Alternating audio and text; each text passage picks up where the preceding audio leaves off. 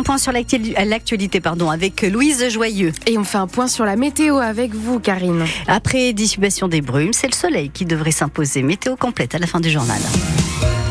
Et oui, Louise, hein, la mairie de Belfort se serait bien passée de cette affaire. Oui, Damien Meslot, le maire, a demandé à son adjoint au sport de démissionner de ses fonctions. Pierre-Jérôme Collard, qui est aussi vice-président du syndicat d'énergie du département, détient un compteur Linky trafiqué pour faire des économies sur sa facture. On vous en parlait hier. Il a été bénéficiaire d'une vaste opération de fraude démantelée il y a deux jours dans la région.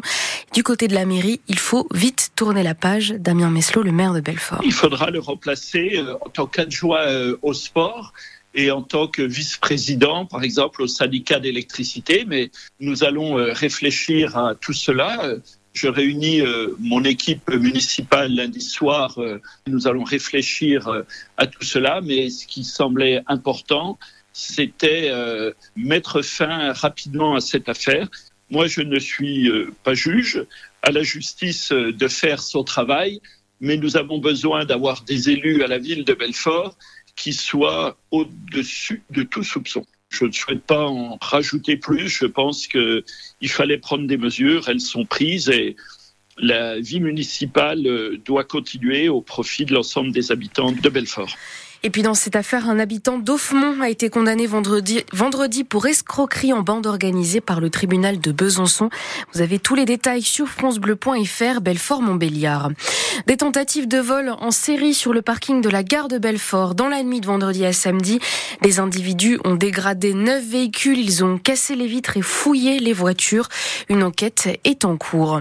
Stop au massacre à Gaza, c'est le message qu'on pouvait lire hier sur euh, des pancartes dans les rues de Belfort et d'Audincourt. Une soixantaine de personnes ont défilé à l'appel du collectif Pays de Montbéliard pour réclamer un cessez-le-feu au Proche-Orient. Mais les bombes continuent de pleuvoir sur la bande de Gaza. Au moins 12 personnes ont été tuées dans de nouvelles frappes ce matin. Israël veut maintenir la pression sur le Hamas. Les, Israéliens mettent, eux, la pression sur leur gouvernement pour reprendre les négociations et obtenir la libération d'otages. La ministre des Affaires étrangères, Catherine Colonna, vient d'atterrir à Tel Aviv pour négocier une éventuelle trêve. Victoire hier pour nos handballeurs du Bob. Ils ont remporté leur match 33 à 26 contre Bourgogne-Jallieu et se placent deuxième au classement de National 1. Et une défaite en football cette fois pour l'ASM Belfort. C'est la cinquième consécutive. Les Belfortins se sont inclinés 2 à 1 face à Reims-Sainte-Anne hier soir.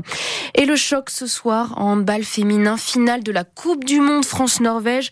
Nos Bleus affrontent leurs meilleurs ennemis à 19h au Danemark. C'est la cinquième fois que ces deux équipes s'affrontent en finale d'un championnat du monde.